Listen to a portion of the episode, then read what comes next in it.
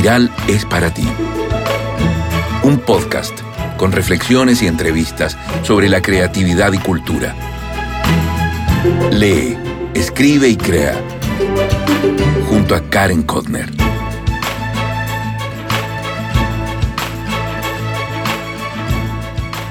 Soy Karen Kotner, periodista y escritora. Te doy la bienvenida al programa 57 de Espiral, tu podcast de literatura y creatividad. Hoy te invito a escuchar la conversación con Ignacio Rebolledo. Más que una conversación, fue una entrevista que sostuvimos hace una semana por Instagram Live. Es la primera vez que alguien me, me entrevista y créeme, me costó bastante responder a sus preguntas asertivas y tan pertinentes. Recuento personal. Mm, no hay novedad que se nos aparezca, lo digo entre comillas, diciembre. Pero en serio, en un minuto pensé que noviembre era octubre. Así de rápido y feroz, así el 2021. Estoy muy contenta con la acogida del cuaderno de escritura. Eh, y en estos días estoy sorteando cuatro ejemplares. ¿Cómo participar? Muy fácil. Busca el posteo en mis cuentas de Instagram y Facebook y cuéntame por qué quisieras tener este libro con ejercicios para iniciarte o retomar la escritura. Los cuatro ganadores los daré a conocer el próximo 21 de diciembre. Si quieres comprarlo mejor, está en formato digital y en papel directamente en mi sitio web www.karencorner.com. Además que muchísimas librerías en Santiago y pronto en regiones. Si vives en el extranjero, te lo mando también, así que no tienes excusas para comenzar a escribir. En el último episodio Espiral propuse cinco ideas para aumentar la creatividad. Y Aide Burgos me escribió, ¡qué buen artículo! ¡Felicitaciones! Seguiré algunos consejos muy buenos, como por ejemplo los aromas leí un libro precioso, que ojalá lo busques. Se llama Pura Pasión de Daniel No. Es corto, pero potente. Refleja muy bien lo que significa vivir una pasión entre eh, una mujer y un hombre que está casado. Y ella además, Aniel No, lo vincula a la escritura. Otra lectura que me impactó fue Contemplaciones, de Sadie Smith. Es igual de breve que el de Aniel No pero este es de ensayo y realmente son increíbles y abordan el COVID y la ciudad. Para mi gusto, Smith es mucho mejor ensayista y escritora de no ficción que de novelas. Es algo muy, muy personal.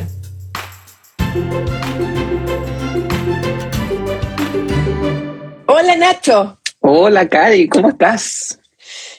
Eh, nerviosa, siempre me pongo nerviosa para estas cosas, aunque no lo creas. No me gustan. ¿No te gustan? No. me cuestan mucho. Me cuestan mucho. Entonces, como que eh, eh, soy de la vieja escuela, yo que me preparo, me maquillo. Ah, pero estupendo. No, no, para mí es todo un evento hacerlo. Y si me hubieras visto hace 20 minutos. Está ahí moviéndose por todas partes. Me encanta. Sí. Sí, bueno, un gusto, un gusto estar acá contigo. Eh, qué pena, bueno, ahora con pandemia que sea todo por online, ojalá algún día podamos eh, conocernos en persona y empezar también a hacer estas actividades que yo creo que también es, lo bonito de, de, las presentaciones del libro, de los conversatorios, de la entrevista, como conocerse, pero bueno, acá ya estamos en una en esta instancia y hay que aprovecharla, aprovechando un poco la, la tecnología se abren puertas, se cierran otras y otras quedan como ahí entre medio, ¿no? Totalmente. Así que yo creo que hay que aprovechar estas puertas y bueno, yo creo que ahora ya estamos todos un poco más acostumbrados a los Zoom, a los lives, así que por lo menos ya me siento un poco más eh, interiorizado en estar hablándole a la cámara, que es bastante extraño porque pareciera que uno no le está hablando a la nada o a una pared o a lo que uno tenga enfrente. Para que podamos conversar de, bueno, de lo que nos convoca, escritura. Eh, así que nada, yo dejé, bueno, con Silvana también eh, eh, armamos algunas preguntitas. Yo también debo reconocer, debo reconocer que mm, me empecé a escuchar tu podcast, me volví fanático y hay muchas preguntas que le empezaste a hacer a Jamina o a Alejandro, a, varios escritores que yo me preguntaba, bueno, pero ¿qué está pasando también por la cabeza de Karen en este momento? Así que también la iba anotando. para poder hablarlo. Y, no son problemas hormonales, me da calor cuando me dicen estas cosas, no, no. Así que nada, yo quiero... Pudorosa, aunque no lo creas. Quiero partir con una pregunta clave eh, antes de entrar ya más al tema al cuaderno de escritura, que tú siempre se lo haces a, varios invitados en tu podcast, que eh, o a tu, cuando estás escuchando ahí, ¿qué estoy interrumpiendo yo ahora? ¿Qué, estaba haciendo Karen antes de entrar? Eso yo como me, me encanta, quería saberlo. Wow, nunca me habían hecho esa pregunta. Me la copiaste, le voy a poner copyright. Por eso, totalmente. Yo quiero, hay muchas preguntas que haces que dije, ah, se las quiero, porque tú las, a tu eh, acompañante se las haces, pero yo me pregunto, bueno, ¿qué está pasando por tu cabeza también eso? Uy, Nacho, hoy día sí un día eh, empezó muy interrumpido, tuve que ir con mi papá al doctor y bueno, al final me puse ahí y lo acompañé toda la mañana y dije ya.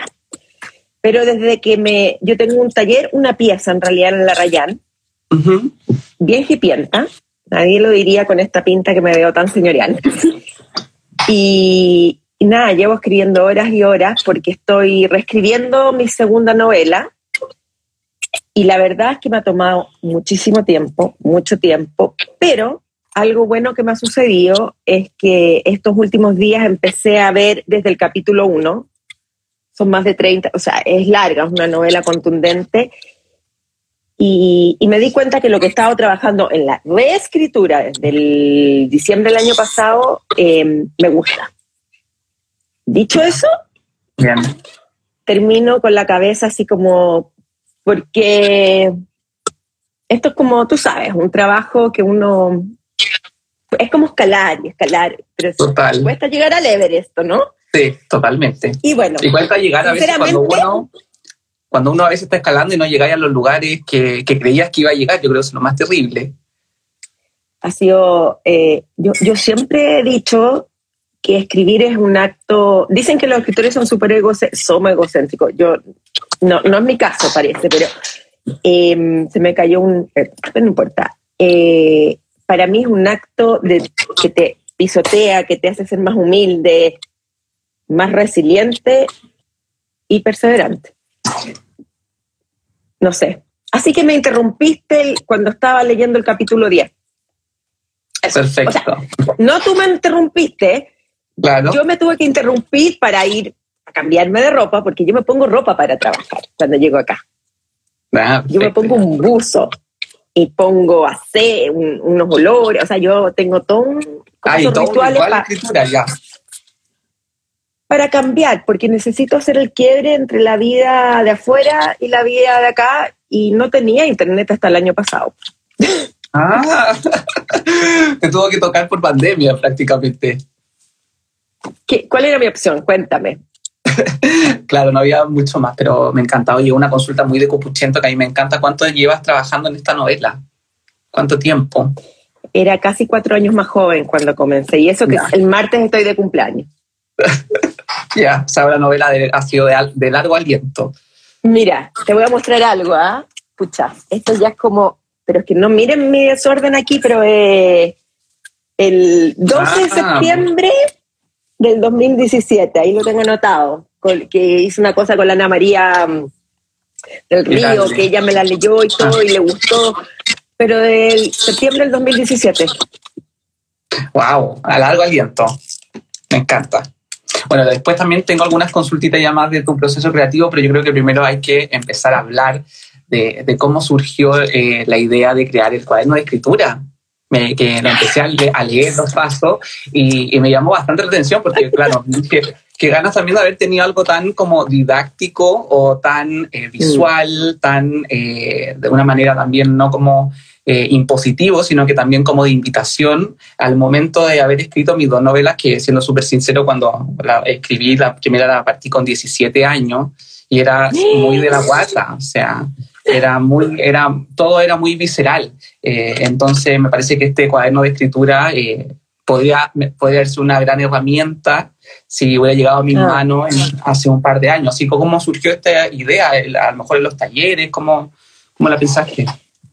Pasó como pasan las cosas sin querer queriendo, que estoy súper sabio hoy día, pero, pero que es verdad. Yo, yo eh, tuve un grupo de adolescentes, pero adolescentes 15, 16, 17 años, ¿ya? Que nos juntábamos dos veces al mes en mi casa a un taller de escritura creativa. Y lo empecé así, o sea, muchas de las cosas que yo empiezo, empiezo así. Y, y resulta que el primer año dije, no, no se me pueden ir el verano estos cabros, como para la casa, como a flojear, no flojear, pero desconectarse con esto. Si uno se desconecta demasiado, pierde. Pierdo en cosas. Y se me ocurrió, te prometo que así se me ocurrió. ¿Y qué pasó? Ahí vino la, la perfeccionista. Pero ¿cómo les voy a entregar una hojita y qué sé yo? Entonces armé como algo un poco más pro, un proto cuaderno de escritura, algo así como casi casi, pero con esta idea y tuvo buena recepción. O ellos me hicieron creer que tuvo buena recepción. no, no, no, claro. o sea, todo puede ser un, un, grupo. Pero, y de ahí me di cuenta que, que, había como algo, más que una necesidad, yo, yo quería entregar esto, compartirlo con más gente, pero a un nivel simple, que no fuera justamente lo que tú estás diciendo súper bien, como una herramienta que le llegue a cualquier persona, el que ha escrito y el que no como casi un juego. esa era la idea. Totalmente. Y nada, pues entonces ahí ya empecé. También como hace dos años, dije, ya, lo voy a hacer, lo voy a hacer. Me contacté con, una, eh, con alguien que diagrama. Pero yo antes trabajaba en otra cosa, en una fundación que se llama Centro Memoria, Memoria Viva, que soy parte del directorio ahora, pero trabajaba el día a día. Entonces, como que todas estas veces eh, me faltaba un poco el tiempo, ¿ya? Bueno, pero lo hice, lo diagramamos, hasta que ya, dije, ya, ya, Karen, déjate. Eh, hay que hay que soltar. Sí, sí. Y ahí la, la, Silvana fue, fue vital porque lo leyó, lo revisó. Eh, la Silvana, olvídate el trabajo que hemos hecho juntas, o sea, ha sido bien importante. Bueno, y em, ahí ya dije, y una amiga que es como artista, diseñadora, pero que sabe mucho de esto, me ayudó a, imprimirlo y buscó las editoriales y todo, porque no tolero el proceso. No, no, no, no, no. Yo, yo como que mi tiempo trato de verdad. Lo tuyo es la escritura y ahí después ya todas esas cosas como más de aterrizarlo y de que salga concreto es más, complejo. De, o requiere otra energía. Es que te puedo decir una cosa, Ignacio, o Nacho, el inmortal, eh, Nacho, eh, yo tengo cuatro hijos, además. Hago todo esto, hago un montón de cosas. Entonces, tengo que saber, no, no. Y quiero terminar este famoso segundo libro, entonces eh, tengo que dividirme bien. Pero me ha traído súper buena, como lo que tú dices, retribuciones inesperadas. O sea, hoy día fui. Y además que yo soy como bien como que nunca creo que nadie lo va a querer, pero entonces hoy día fui a una librería a la que leo del Mall Vivo en la DESA. Uy, me dijeron, nos ha ido bien con lo tuyo, bien para mis niveles. Y yo, uy, y, y también se vendió a través de la web a regiones, a Coquín ah, y a Mar. Mira, yo, yo veía esto como la orden de compra y decía, no, no puede ser. Me sentía feliz, Oye, si lo que se trata de esto es que la gente le pierda el miedo a escribir, porque salimos todos súper traumados del colegio. Sí, totalmente. Y, de la universidad también a veces. Ah, la universidad. Bueno, a mí, que yo reprobé por, por ortografía y gramática. Totalmente, o, o, sobre todo cuando, no sé, me ha pasado que cuando, no sé, compañeros que estudiaban literatura eh, con, esas ganas también de la escritura y uno se enfrenta con esta, como con una puerta un poco más eh, desde la teoría, donde la, como que el, lenguaje narrativo está como súper coartado dentro de una misma carrera que es literatura, como que todo es hacia estudios de, o sea, que es, vital, mm. que, pero de escritura de sentémonos a construir personajes, hay bastante poco.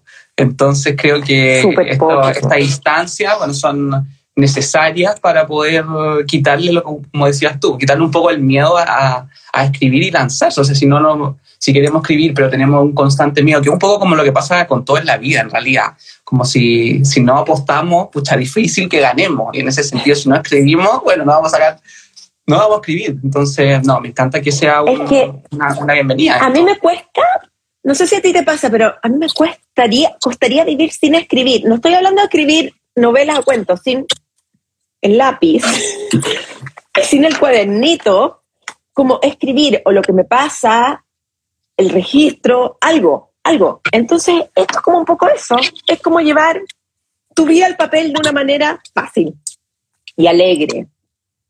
Totalmente.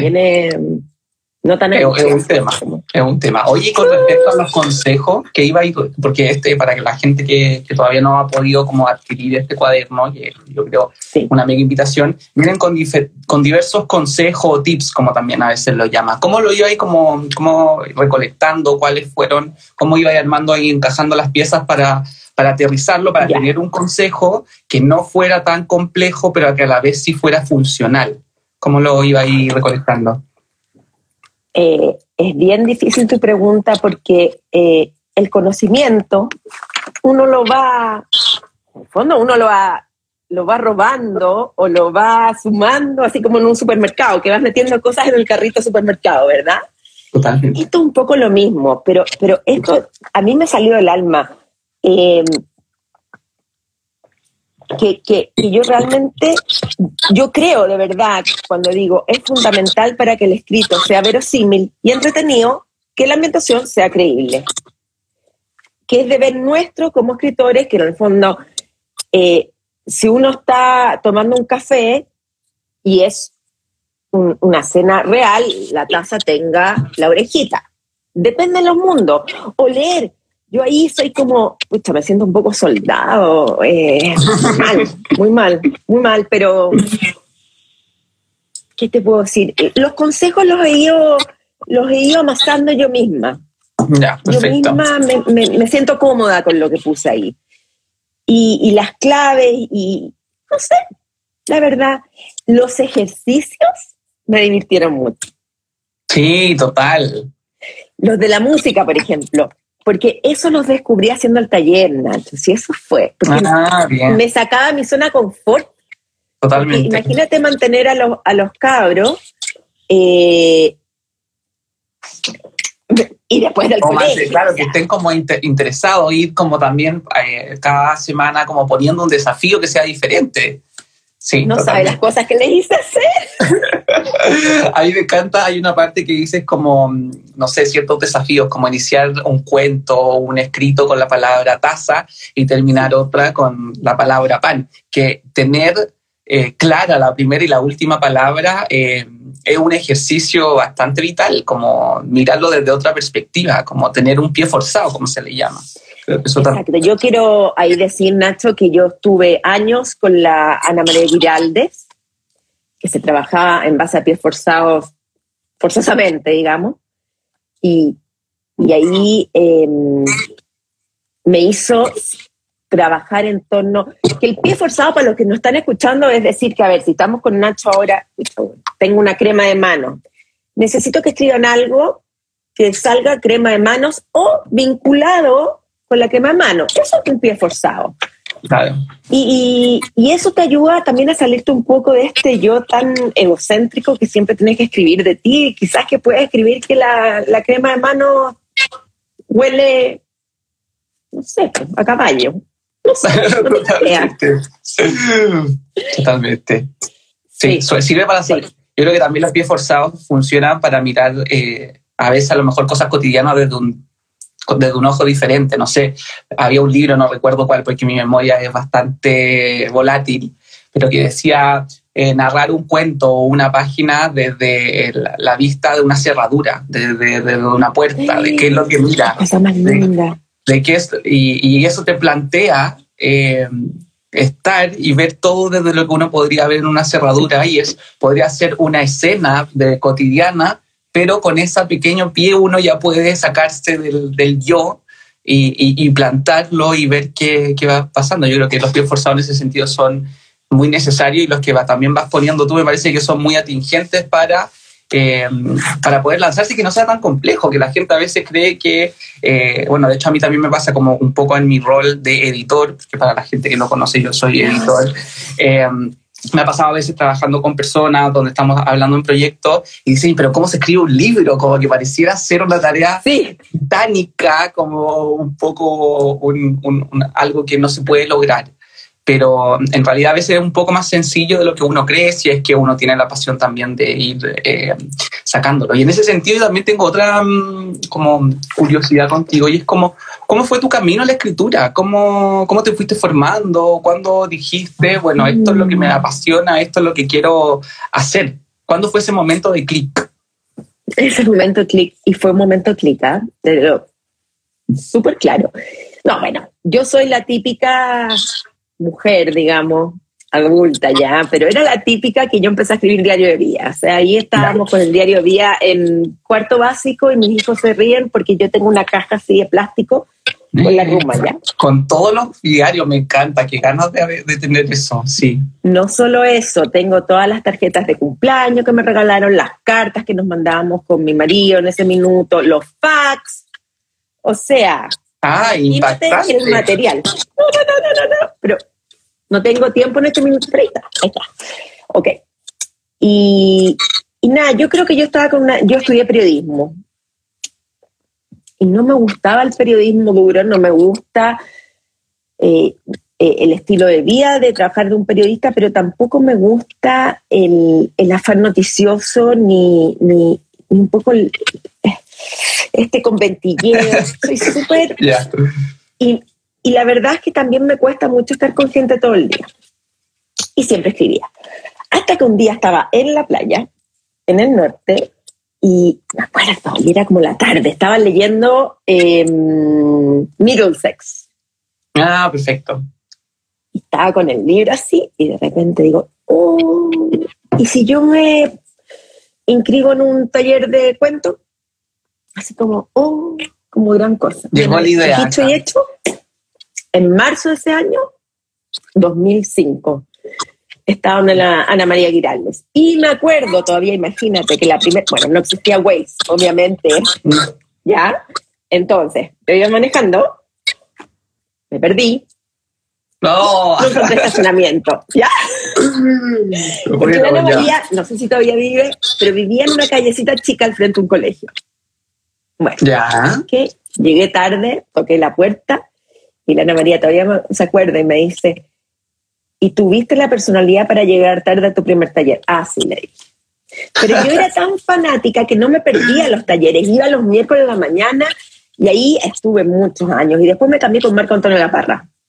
Ah, perfecto, ya. Y, y bueno, y ahí ya no paré más. No, no he parado más, no he parado más, más, más, más. Y, y ahora mm, estoy viendo, fíjate tú que recién ahora me siento como con capacidad de meter, estoy viendo si, si de nuevo ponerme en un taller, pero de cuentos, porque el cuento, fíjate tú que es algo que me cuesta más que la, liter- la, la novela, que, que es de más largo Totalmente. aliento. Totalmente. Sí. A veces me ha pasado también hablar. Sí, espérate, te quiero decir algo sobre eh, lo- lo- los consejos. Leí para que lo busques, lo tengo por ahí, no lo tengo a mano, los consejos de eh, Ray Bradbury, el que escribió Fahrenheit. Ya. Olvídate, olvídate. Dice, por ejemplo, y me acuerdo, porque y lo voy a hacer, que uno tenía que escribir, por ejemplo, una lista con sustantivos. Ya. eh, digamos, llave, calefacción, y hacer asociaciones libres. Y eso te servía después, cuando uno estaba escribiendo, por ejemplo, eh, el agua estaba tan caliente como, escucha, la Toyotomi que estaba explotando, qué sé yo. Tengo una Toyotomi acá. Me encanta. Ya. Pero, pero ir a hacerte tu propia lista, como ayudarte con esas herramientas y leer. Todo dice leer, y yo no estoy in- inventando la rueda, para nada. La carreta ni siquiera. El hilo negro, nada, no, pero es cierto. Yo creo que si uno quiere escribir, eh, la lectura es, es fundamental. Oye, y en el, yo, bueno, aparte de, de, mm, que me puse a ver, bueno, a leer el, el- el libro, también me puse a escuchar tu podcast. Y cuando hablaste con Jamina, estaban hablando un poco de la, de la escritura como incertidumbre. Y yo me pregunto que, ¿qué es para ti la escritura? ¿Cómo la, mm, cómo la vives? ¿Qué sería para ti? Jamina decía que era una incertidumbre constante. Yo la vivo como un desafío constante, un acto íntimo y desafiante. fíjate tú que es una pregunta que la tendemos a hacer a todos, ¿no? Me imagino que te la han hecho. Y lo he pensado harto, pero para mí es el desafío. Uno nunca sabe si lo va a lograr. Totalmente. Es como estás apostando por un sueño y el sueño realmente no tiene precio. Total. El deadline, en, en mi caso, porque yo soy, te lo pones tú, eh, y tienes que tener una fuerza del porte de un triple elefante. Te voy a contar algo que me, me llamó mucho la atención. Yo estuve en el sur igual que tú, estuve súper al sur. Yo estuve en Puerto Natales, ¿ya? Ay, vi. Te vi, te vi ahí escribiendo frente a un lago precioso, con una vista impactante. Y mi idea era irme a encerrar a escribir, pero por a veces motivo al final lo fui a, montar a caballo y bueno, ya, está perfecto. Y, y, me llamaba la atención porque no, espérame, que se me cayó el cosito. Y, y los que me ayudaron ahí a armar todo el cuento me decían, para que encuentre la inspiración. Y yo decía, ya Karen, no seas pesada, no les digas que no es inspiración, si esto es... Bueno, es trabajo. trabajo. Totalmente. Es como, claro, hay minutos así como que uno dice, ah, estás encontrando la pócima mágica, pero no. ¿O no? cuéntame, ¿es verdad? Totalmente. No, totalmente. Yo creo que es un músculo así como uno entrena y a la gente que hace deporte entrenando se va eh, trabajando, yo creo que aquí exactamente lo mismo. No soy de las personas que creen en la inspiración. Creo que si es que llega la inspiración, que te llegue trabajando, que te llegue escribiendo. Eso lo, lo he escuchado bastante. Y, y, al final es entrenamiento, es escritura, ir leyendo mucho, ir sacando ideas. Y yo creo que al final, que también lo mencionas en el, en el, en el libro tú, que es el no parar, no dejar de de, escribir. Al final como andar un poco como mantener una rueda andando y esa rueda se va un poco. Pero Nacho, a ver, mira, tú trabajas de editor, ahora tuviste que ir al sur, esto de Instagram. Eh, la vida nos roba los minutos de escritura, entonces nosotros tenemos que robar la vida a la vida, al mundo, y venir a encerrarte, porque esto de, necesitas encerrarte, o sea, no, e, esa, esa es un así como una máxima. Para escribir hay que encerrarse, digamos. No estoy hablando de vivir solo, sino encerrarse en este mundito que tú estás creando. Y a veces es casi imposible. Este año para mí han, habido momentos que no he podido. Y me ha dado esta incertidumbre que te digo yo de decir, no voy a poder seguir. Claro. Es que al final igual es, es, un trabajo difícil, porque como decías tú, cuando no hay deadline, al final el único que se puede ir poniendo la presión eres tú mismo. Y de hecho en el libro también lo dice, eh, que al final una novela, sobre todo también lo que nosotros hacemos, novela, cuento, libro, etcétera, uno podría estar escribiéndolo por siempre. No hay un momento en donde no es una casa, no es un lugar tangible que uno dice, ok, puse las piezas. Es verdad.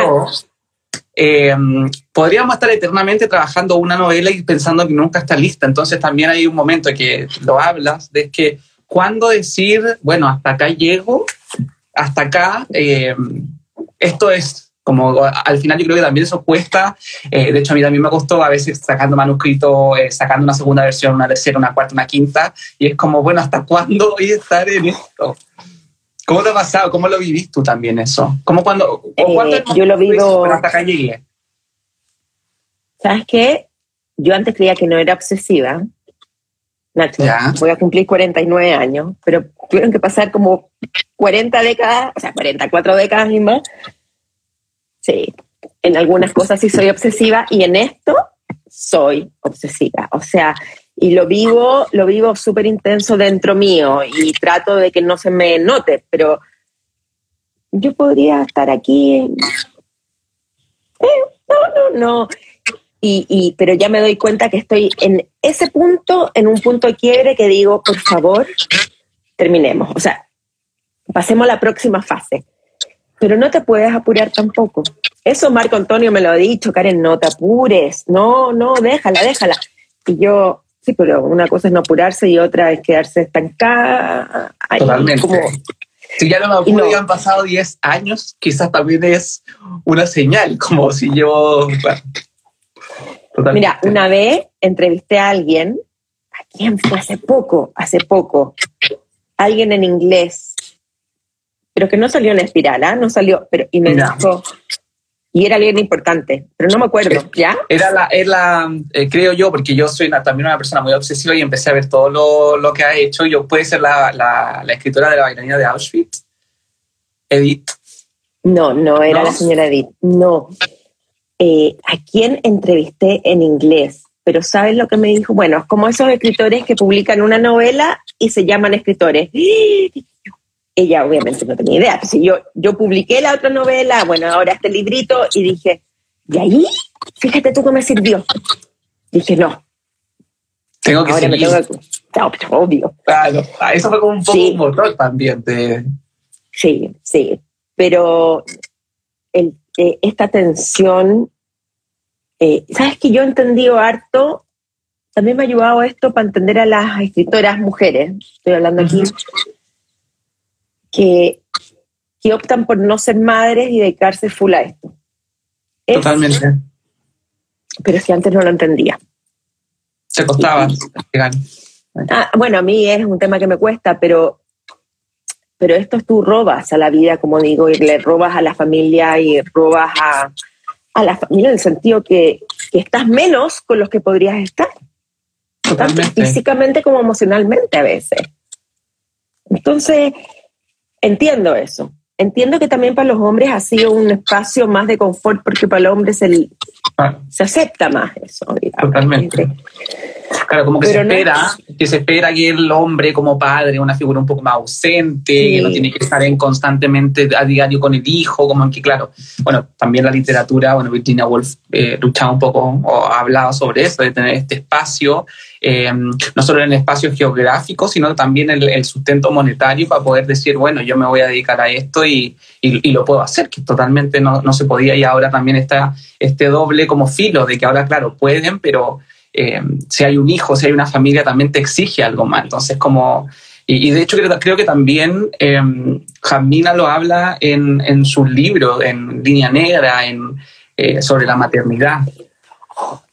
Bueno, yo me leí eh, Línea Negra cuando todavía no se lanzaba en Chile. Yo, yo, yo, yo, no tengo mucha paciencia para estar esperando, y de hecho ahora estoy esperando uno de, de el verano en que mi madre tuvo los ojos verdes, no me acuerdo el nombre de la historia que me fascinó, que no llegaba por impedimento, pero lo estoy esperando. Pero Línea Negra, el de la maternidad y cuernos faros, encontré que es una escritura sobresaliente en el sentido de cómo ella, con esta finura, puede estar diciéndote, eres la mujer más horrible, pero en realidad no importa. Eh, y, y, cómo hace todas estas digresiones y te mete información sin que se te haga tan, tan pesada. Y además que ella como persona es una persona genial, genial, genial. Yo creo que, mira, Nacho, ella va a llegar muy Sí, total, tiene un, un talento increíble. Y bueno, ella, ella, va tocando hartos temas en su libro y también como me, me cuestioné como cuáles son eh, como las figuras que te interesan a ti de la escritura. Por ejemplo, hay, siempre han habido como ciertos tópicos, por ejemplo, ahora como el, el rol del padre, se hablan bastante en las novelas contemporáneas, eh, la, la, figura del padre o la figura de la maternidad, la madre, los hijos. ¿Qué a, ti es lo que, eh, o en este momento, porque claramente uno va cambiando, lo, lo, yo me, me, me, miro a mí, lo que me, lo que me importaba hablar, el tema de una persona de 18 años era bastante diferente a lo que pienso ahora, entonces van cambiando, pero ahora a ti, ¿cuáles son los temas en la literatura que te gusta explorar? Eh, ¿Dónde te gusta escarbar o en dónde estás escarbando ahora?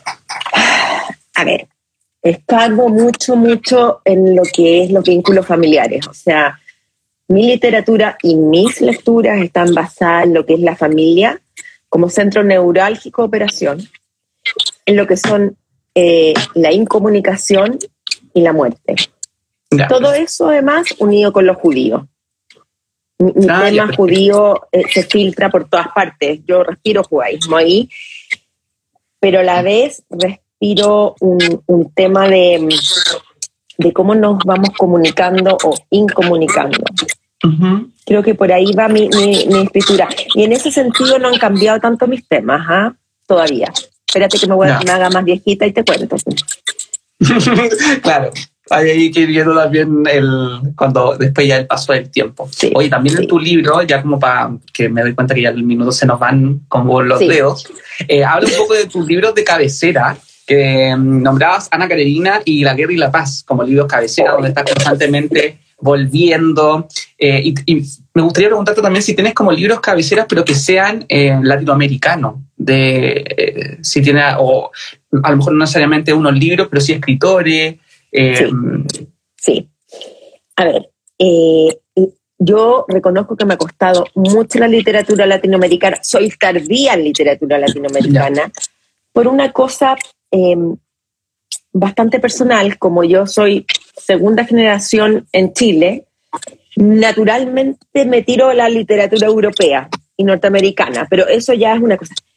Pero me estoy como desayunando con los latinoamericanos y lo estoy pasando increíble te diría que para mí eh, Samantha Schweblin, eh, eh, la Mariana Enrique, siendo que yo no leí el último porque decidí que no, porque iba a subir, ¿ya? Ah, ya. Me abstuve, me abstuve, me abstuve y, estoy tratando de ser coherente con él, no sé si lo voy a lograr, ¿ya? Y tengo después mis amores, pero que son como amores de Gabriel García Márquez, que, que siento que es un, ¿Qué quieres que te diga? No, no, no, no. Y te diría que un poco con Jasmina Barrera me ha pasado eso. Ya, qué lindo igual. Como autores contemporáneos que estén calando. Ella, ella está calando en mí en su fineza, en su manera de...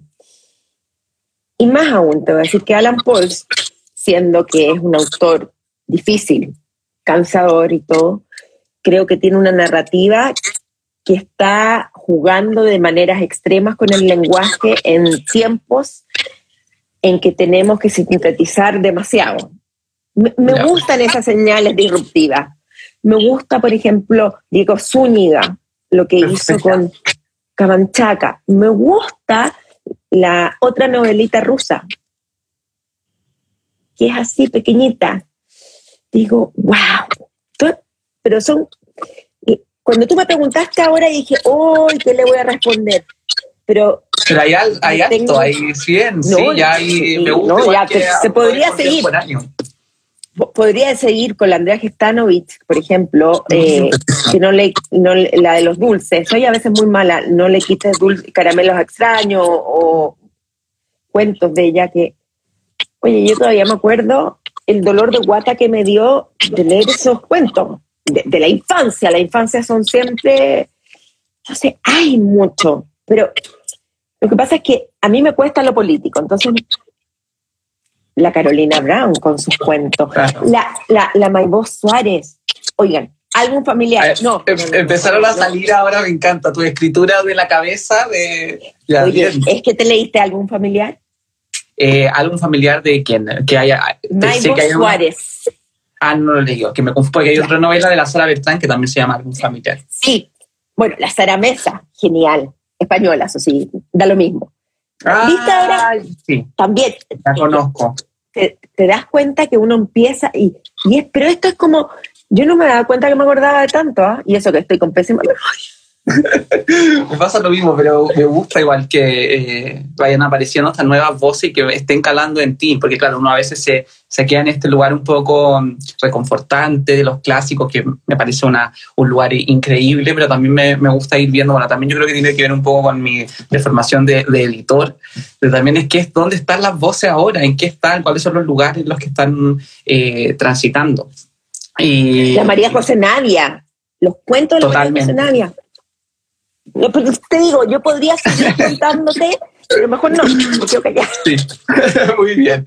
Oye, ya y para ir cerrando, em, lo último ya, eh, bueno, ya nos adelantaba un poco que has tenido una muy buena acogida con, con, este libro. Cuéntanos un poquito dónde lo podemos conseguir, dónde el público lo puede conseguir y, a quién le recomendarías ya para finalizar este, este cuaderno. Voy a partir por la última pregunta que creo que es lejos la más importante de todas las que me has hecho. Por favor, atrévanse. O sea, todos tenemos algo, todos sabemos unas letras y todos pensamos. Entonces, este cuaderno está hecho para ti, para él, para ella, para la señora, para el niño, eh, en el sentido de abrirse a un espacio íntimo con uno mismo y de jugar, casi como si uno fuera Cortázar, de abrirlo por la mitad y decir, bueno, hoy día voy a hacer este. Son ejercicios fáciles que son para iniciarte la escritura, no sabes nada, o la, la dejaste botada y, y, sabes que hay algo, una cuenta pendiente. Y encontrarlo es como llame ya. Lo encuentran en mi sitio web www.karenkotner.com con despacho, con despacho, que ha funcionado súper bien, ¿ah? O sea, la gente en Coquimbo le llegó como ah, O sea, yo estaba, pero... Y el otro en librería, o sea, las que leo, que leo de Pedro Valdivia, de Los Trapenses, próximamente en Vitacura, en librerías Voz, Bros, en la TAC, en La Lolita, en La Palmaria, en todas las librerías independientes, ahí están. Y pronto vamos a estar en Busca Libre también. Ah, muy bien. O sea, no hay... Eh, no hay excusas. No hay, excusas para, para, no llegar a este cuaderno. Muy bien. Nacho, ¿sabes qué? Gracias. Porque no, gracias. Siento que conversar contigo, que entretenido. Que me hubiera encantado que esto siguiera la conversación más, porque te juro que se me quedaron demasiado cortas las... O sea, tenía millones de preguntas más y temas de literatura, de creación eh, bueno, pero yo creo que nos podemos después seguir conversando en otra instancia. Eh, oye, cuando te prometo que yo esté como con más tiempo, te voy a escribir y nos vamos a tomar, yo no tomo café, yo el té o tú la cerveza, la bebida o el agua, lo que quieras. Eso, yo creo que totalmente y nos sacamos la foto y decimos, Totalmente, hay que, hay que lograrlo, hay mucho que, que, quedar ahí en el tintero. Así que bueno, muchas gracias. Gracias, Nacho. Eh, a ti. Y bueno, y la gente ya sabe ya dónde puede conseguir ya este cuaderno de escritura recomendadísimo si quieren iniciar y no, no tengan miedo, no va a ser algo eh, muy árido ni complejo, sino todo lo contrario, una invitación eh, para pasarla bien también en este, en, este, en este proceso creativo. Así que nada, pues muchas gracias. Y, Oiga, y, Vale, Vale, que no sé si es Vale, Vale Valosa, dice, eh, van a guardar live, de todas maneras vamos a guardar live, y el próximo capítulo de Espiral, no, no el que sale el lunes, el próximo de diciembre, digamos, el subsiguiente, va a quedar el audio de esta conversación, si os quiere, ahí y nos vamos a poder volver a escuchar, cosa que no hago. Pero. Perfecto. Yo ya debo reconocer, me hice eh, fanático de, del podcast. Estoy hoy día estaba escuchando una parada, terminaba una partida al otro, como que creo que me los voy a agotar bastante rápido. Oye, pero son como cincuenta y tantos. Te lo digo, soy una persona un poco obsesiva. Te aseguro que de aquí a una semana, sí vas a llegar muy lejos siendo obsesivo. Yo sé que es algo que está un poco que lo encuentran. No, está bien ser obsesivo. Mientras puedas convivir, está perfecto. Totalmente. Así que nada, pues nos estamos, bueno, estoy escuchando yo a ti en el futuro y nos estaremos viendo. Así que muchas gracias. Gracias, Nacho. cuídate. Igual, que estés muy bien. Chao. Chao, chao. Qué hombre más encantador Ignacio Robolledo. Cuéntame, ¿te gustaría iniciarte en la escritura? Lee escribe, crea. ¡Chao!